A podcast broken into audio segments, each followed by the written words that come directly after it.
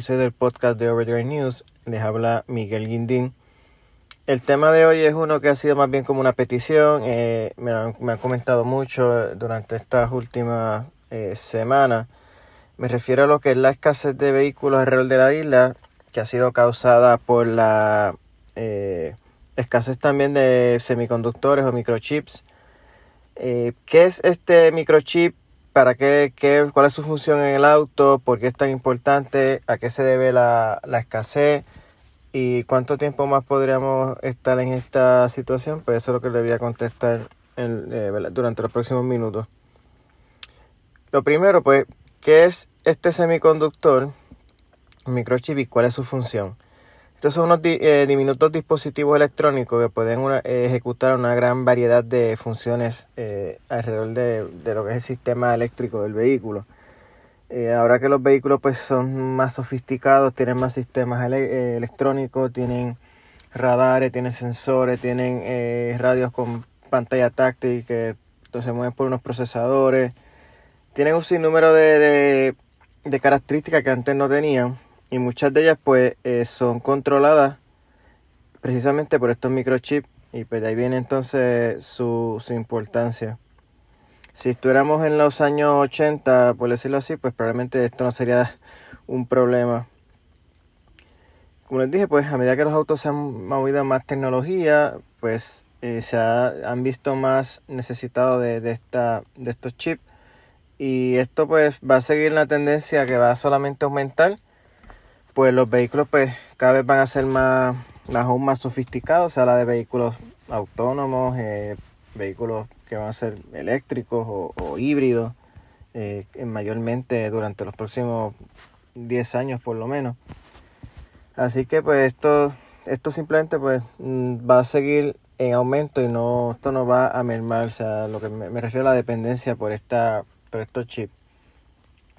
Entonces, ¿A qué se debe la causa de, lo, de los microchips? Pues son, realmente son varias causas. Eh, la principal, pues sí, es el, eh, la pandemia del COVID-19, pero no ha sido la única. es que esto ha sido como una tormenta perfecta y se han juntado varias, varias cosas a la vez y han coincidido con la pandemia.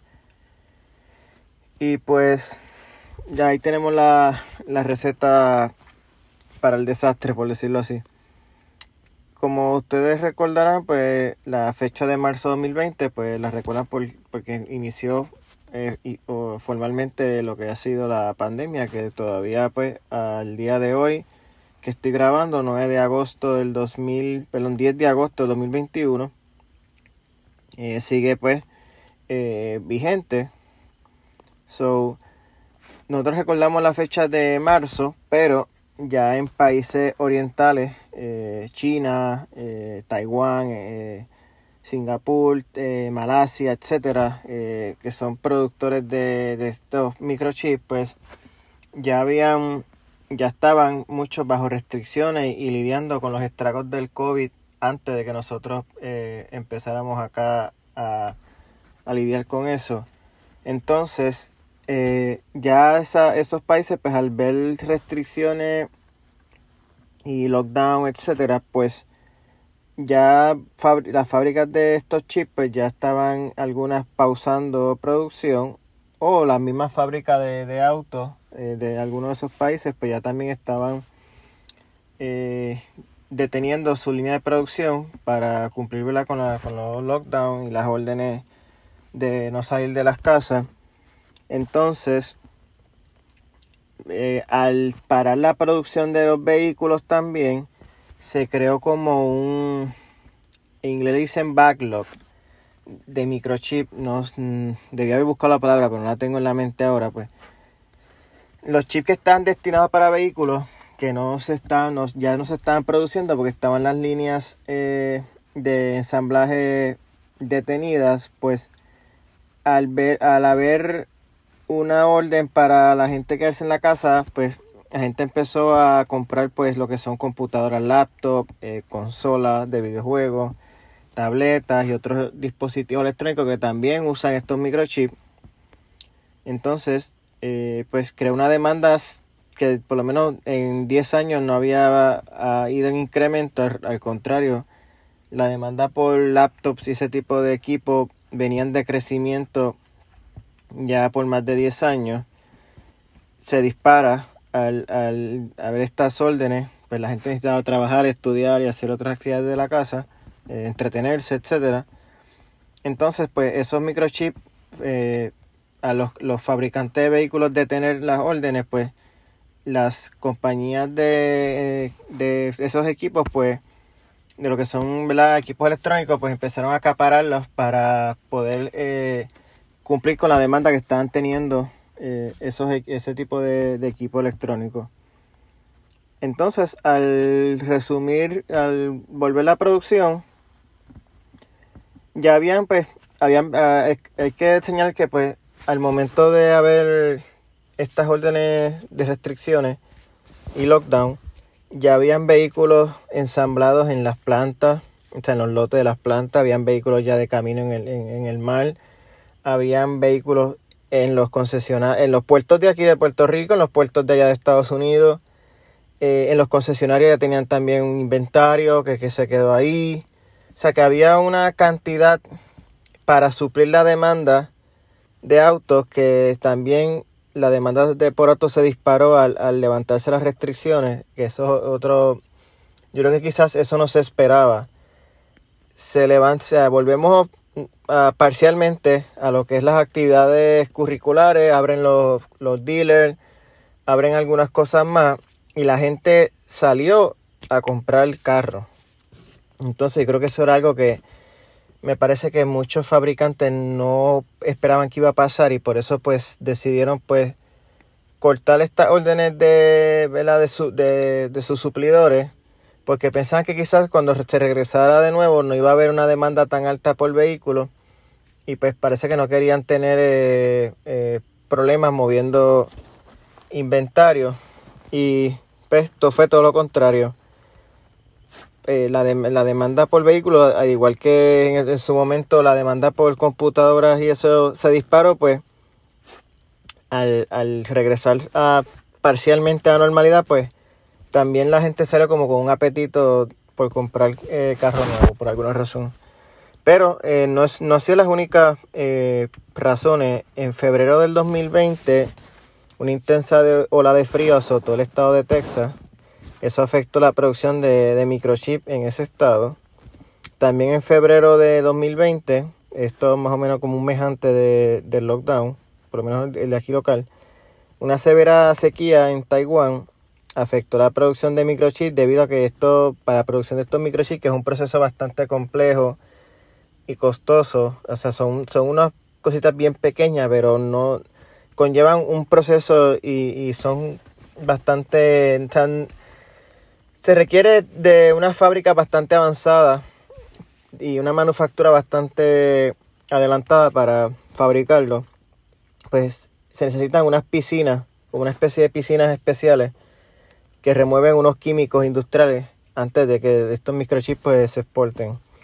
Entonces, en marzo 2020, un fuego en la planta de Renesas, que es un fabricante de microchips en Japón, causó severos daños a esa planta, lo que obligó pues eh, detener la producción y esa de las compañías de las principales productoras de microchip en el país nipón. Así que pues se suma lo del COVID, se suma la sequía, se suma el fuego, eh, la ola de cosas, ¿verdad? Estamos, estamos aquí notando que son cosas mayormente por eh, del clima, el cambio climático. Pues se juntó todo eso y pues ya vemos los resultados. Además de lo de la que nadie se esperaba de que la demanda por autos nuevos iba a ser tan alta al levantarse las restricciones y pues ya permitirse el gobierno permitir salir a las personas de las casas a hacer algunas actividades que no se podían hacer. Entonces, ¿cuáles son las marcas y cuáles son los modelos más afectados? Pues en resumen, todas realmente, eh, de cierta forma u otra, unas más que otras, unos modelos más que otros. En general, las marcas, eh, los fabricantes, están intentando proteger sus modelos más lucrativos, sus modelos más populares, y a, a la expensa de, de, los menos, quizás que menos demanda tienen. Pero prácticamente todas las marcas han tenido que pausar producción en algún momento de los pasados, por lo menos del pasado, durante el pasado año. Especialmente ahora desde que empezó el año 2021. Por darle un ejemplo, pues una de las compañías más afectadas lo ha sido la Ford Motor Company.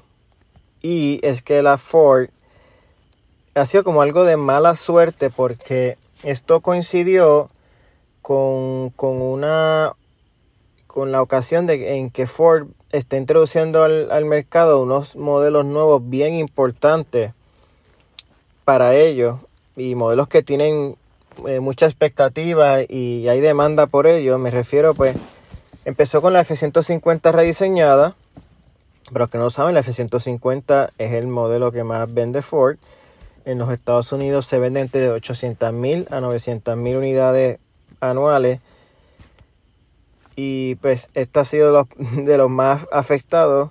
Entonces pues está el lanzamiento ahora de la Ford Bronco 2021, que después de 25 años coincidió con, ¿verdad? Con, con toda esta situación. Y pues cabe recordar que la Ford presentó eh, al mundo la Bronco el año pasado de manera virtual, en julio del año pasado, debido a pues ya no habían auto show ni nada de eso, pues. O sea, la, la Ford viene siendo víctima del COVID eh, desde, desde que se presentó prácticamente. A eso pues le suman la Mustang Mach E, etcétera, pues. Eh, Ford ha tenido una muy mala suerte en ese aspecto. O sea, si no hubiese pasado lo del COVID, ni esta eventual eh, crisis de los microchips, estaríamos hablando de que la Bronco ya quizá la estaremos viendo ya la estaremos viendo ya por las calles hace ya un tiempo. De todas formas, eh, al, momento de grabar este podcast, la información que tengo es que la Bronco debe estar llegando a Puerto Rico ya en, durante este mismo mes de agosto. Así que pues dentro de todo pues la deberíamos estar viendo pronto por ahí. Pero no, Ford no ha sido la única. Como le dije, prácticamente todas las marcas eh, han sido afectadas. Yo he podido dialogar con personas que trabajan, ya sean vendedores, otras personas que trabajan con la industria de aquí local.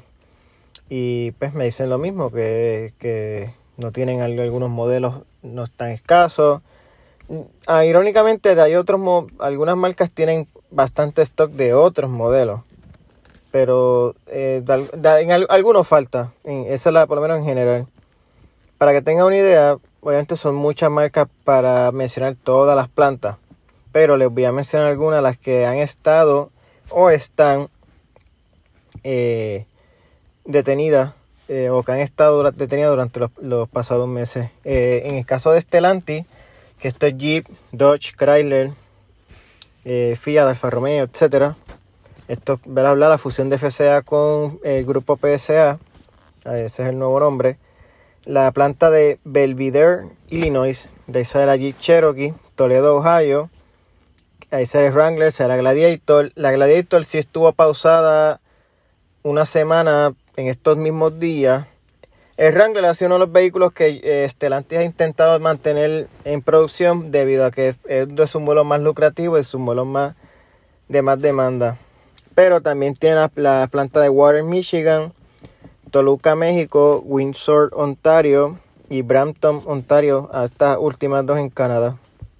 En el caso de General Motors está la planta de Flint, Michigan, Fort Wayne, Indiana, Silao, México, San Luis Potosí, México y e Ingersoll, Canadá. Entonces, en el caso de Ford, como ya mencioné, Chicago, Illinois, Flat Rock, Michigan, Dearborn, Michigan, Kansas City, Missouri, Hermosillo, México, Louisville, Kentucky, Oakville, Canadá y la planta en, Ohio. Honda, todas las plantas de Alabama, de Indiana, Ohio y Ontario. Kia, la planta de Nuevo León, México. Hyundai, la planta de Alsan y Ulsan en Corea del Sur. Nissan, la planta de Smyrna, Tennessee. Esta planta, eh, ahora mismo salió hace poco una, noticia de que esta planta iba a entrar en operaciones tuvo que volverse a, pausar debido a que el, principal suplidor de, esa planta tuvo, de suplidor de microchip de esa planta, hay un brote de COVID y esta planta no va a estar operando hasta fin de mes. Y esto pues son malas noticias para la marca porque entre los modelos que salen de aquí está la Rogue, que es de los modelos más vendidos de Nissan y sus modelos más importantes. Pero también está la planta de Canton, Mississippi, aunque en esta planta solamente se dejaron de hacer por ahora las eh, NB, que son los vehículos comerciales. Pero también está la planta de Aguascalientes, México, que hace otros eh, modelos populares como son la Kicks y el Versa. En el caso de Subaru está la planta de la Fayette, Indiana. De aquí sale la Impresa, sale el Legacy, sale el Outback y la Ascent, que es un crossover de tres filas que todavía eh, entiendo que no está llegando aquí a Puerto Rico. En el caso de Volkswagen está la planta de Puebla, México, donde aquí salen los Jetta, Tiguan y Taos, que es el nuevo crossover compacto que vino a reemplazar al, Golf.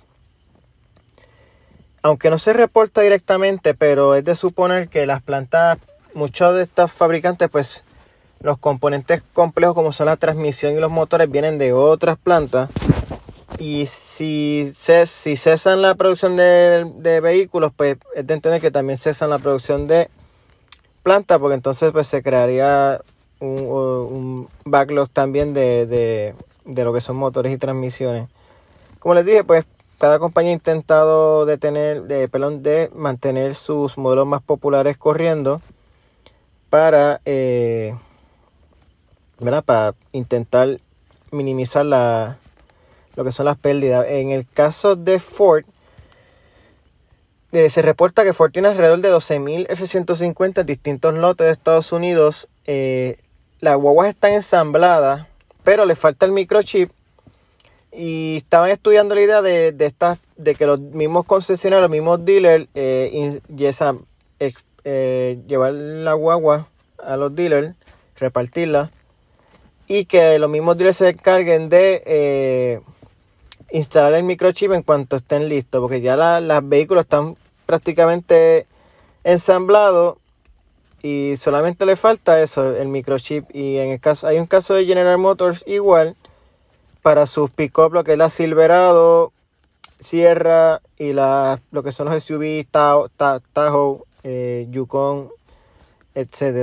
En, hace un hace poco General Motors lo que hizo fue le eliminó el, sistema de auto start stop a esos modelos que mencioné y le daba un como un voucher a, los compradores por 50 dólares eh, por la como una disculpa por verdad por haber eliminado lo que es el sistema de start stop yo estoy seguro que a muchas personas no le habrá molestado en lo absoluto que lo hayan fabricado sin start stop y no creo que ni siquiera tienen que dar una disculpa porque yo creo que ya estaban agradecidos de por sí por, por haberse eliminado. Pero es un sistema que en general pues no, no, tiene muchos fanáticos. Entonces, pues, ¿cómo se afecta al consumidor? ¿Cómo, se afecta, cómo te afectas tú? ¿Cómo me afecto yo? Eh, en palabras sencillas, pues, eh, el, consumidor debe prepararse para pagar más. La demanda supera por bastante lo que es la capacidad actual de producción. Cabe señalar que si la planta está funcionando, aunque esté la planta funcionando, no se está funcionando a máxima capacidad. Eh, un ejemplo, mencioné el ejemplo que tengo así en la mente es Ford. F-150 salen alrededor de 60.000 F-150 mensuales a través de las eh, líneas de producción. Estoy casi seguro que no están saliendo 60.000 F-150 eh, ni siquiera en el mejor momento de durante lo que es la actual situación. Entonces, pues al, haber oferta y demanda, pues te incrementa el precio de lo que es eh, el inventario en los dealers y ya hay más, más competencia entre clientes por, ¿verdad? por, por querer los pocos vehículos que hay disponible Inventarios cortos, pues esto también además significa un incremento, además del incremento en precios, significa que el consumidor tiene menos oportunidad de escoger pues el modelo de su predilección o su color de predilección o las opciones que quiere. etcétera. Eh, o el mismo modelo, quizás pues, es el modelo que fue buscando, pues el de los que quizás más está afectado o de los que más están escaseando.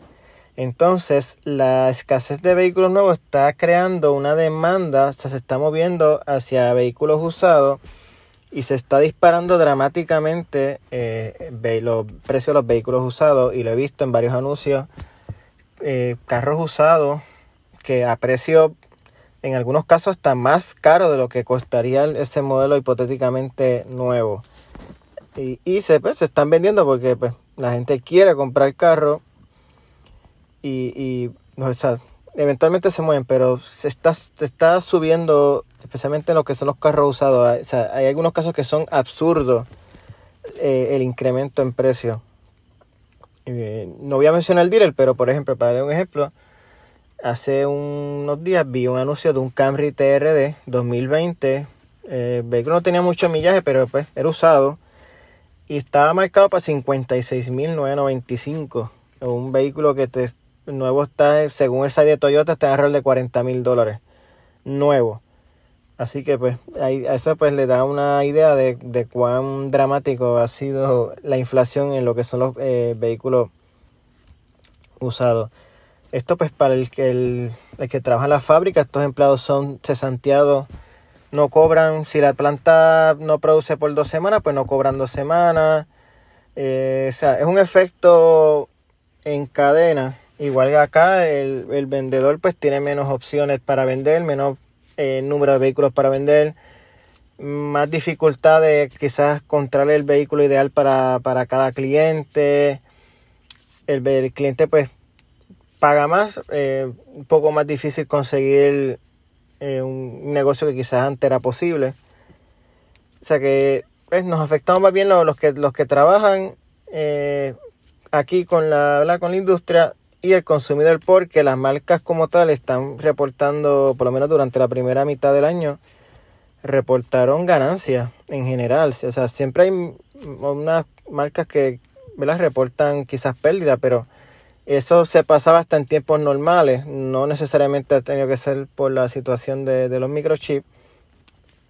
Pero en general, por ejemplo, Toyota, General Motors, entre otras, pues han reportado eh, por lo menos el primer semestre del año reportaron ganancias. O sea que dentro de todo las compañías están haciendo sus números.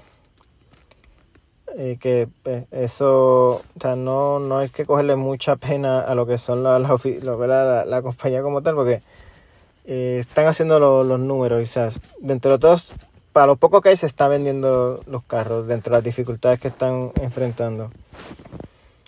Entonces, pues, para cuándo podría terminar y cuál es la solución eh, para esta situación.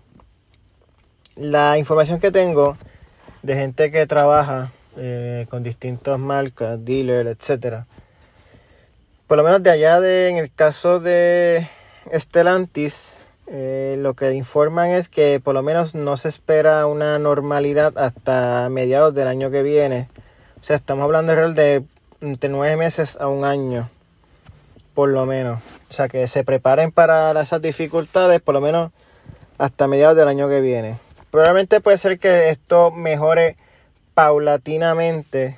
No, o quizá la cosa va gradualmente mejorando en los próximos meses, pero para llegar a un nivel normal o por lo menos a un nivel antes de, ¿verdad? de del COVID, pues eh, va a tomar por lo menos un añito más. Durante ese periodo, pues, lo que mencioné hace unos minutos, prepárense pues para tener más dificultad consiguiendo su auto ideal, pagar un poco más, etcétera. Entonces, yo lo que diría pues, mi mayor consejo es si comprar un vehículo para usted no es estrictamente una necesidad, ahora mismo pues quizás querría eh, esperar un poco a que la situación se normalice. Sé que la compra de carro es algo emocional y pues es algo que se quiere hacer en el momento y si lo dejas para después pues se pierde interés, etcétera, pero ya saben que por lo menos en este periodo de tiempo tienen que prepararse para, para pagar más por lo menos eh, por, por su eh, auto que, que estén buscando. Entonces, ¿cómo se puede resolver? pues no es tan fácil decir pues que sí que eh, fabricar en otros lugares o mover la producción en Estados Unidos, que en Estados Unidos se producen, pero la mayoría viene pues de otros países extranjeros, eh, especialmente en alrededor de Asia. O sea que no hay, no hay una solución fácil, pero eh, los fabricantes tanto de vehículos como de microchip están eh, haciendo las movidas para aumentar la demanda, perdón, aumentar la producción, dado que va a incrementar la demanda y evitar futuras crisis eh, más adelante. El presidente de los Estados Unidos, Joe Biden, dentro de su plan de los 2 trillones de dólares para lo que es la mejorar la infraestructura, de esos 2 trillones hay alrededor de 50 mil millones destinados a eh, hacer el, país menos dependiente en, en microchips extranjeros. O sea, esto significa pues mover producción, más producción local. Y, las mismas compañías privadas, pues eh, Intel, Qualcomm, etcétera, pues también están haciendo, por ejemplo, en el caso de Intel, eh, la compañía está alrededor de eh, haciendo las movidas para invertir alrededor de 20 billones, o sea, 20 millones en dos plantas en Arizona para destinadas a hacer microchip y así, ¿verdad? Y otras compañías también, el plan de de Joe Biden, porque por ejemplo en el caso de los Estados Unidos, eh, en el 1990 Estados Unidos producía el 37% de microchip a nivel mundial y hoy es alrededor de 12%. Así que 88% de, de, los microchips que se usan eh, son vienen de, de afuera. O sea que, este, como les mencioné al principio del podcast, esto no es, o sea, es hacer estos microchips es complejo, es costoso, requiere fábricas con, un nivel avanzado de tecnología y, una eh, técnica de manufactura bastante estricta. Así que el problema no es, o sea, no es algo que se pueda hacer de hoy para mañana. En el mejor de los casos, pues, si estos planes se concretan, pues quizás en dos o tres años que que se podría estar empezando a hacer eh, producción en los Estados Unidos. Así que pues es una cantidad bastante considerable todavía de tiempo. Así que lo que van a tener que buscar es un plan por lo menos a corto plazo en lo que pueden entonces eh, a largo plazo eh, buscar una solución al problema. Que pues va a ser necesario porque también, como le mencioné al principio del podcast, la demanda va a incrementar con, con, el pasar de los años. O sea, esto no va a disminuir prácticamente nunca.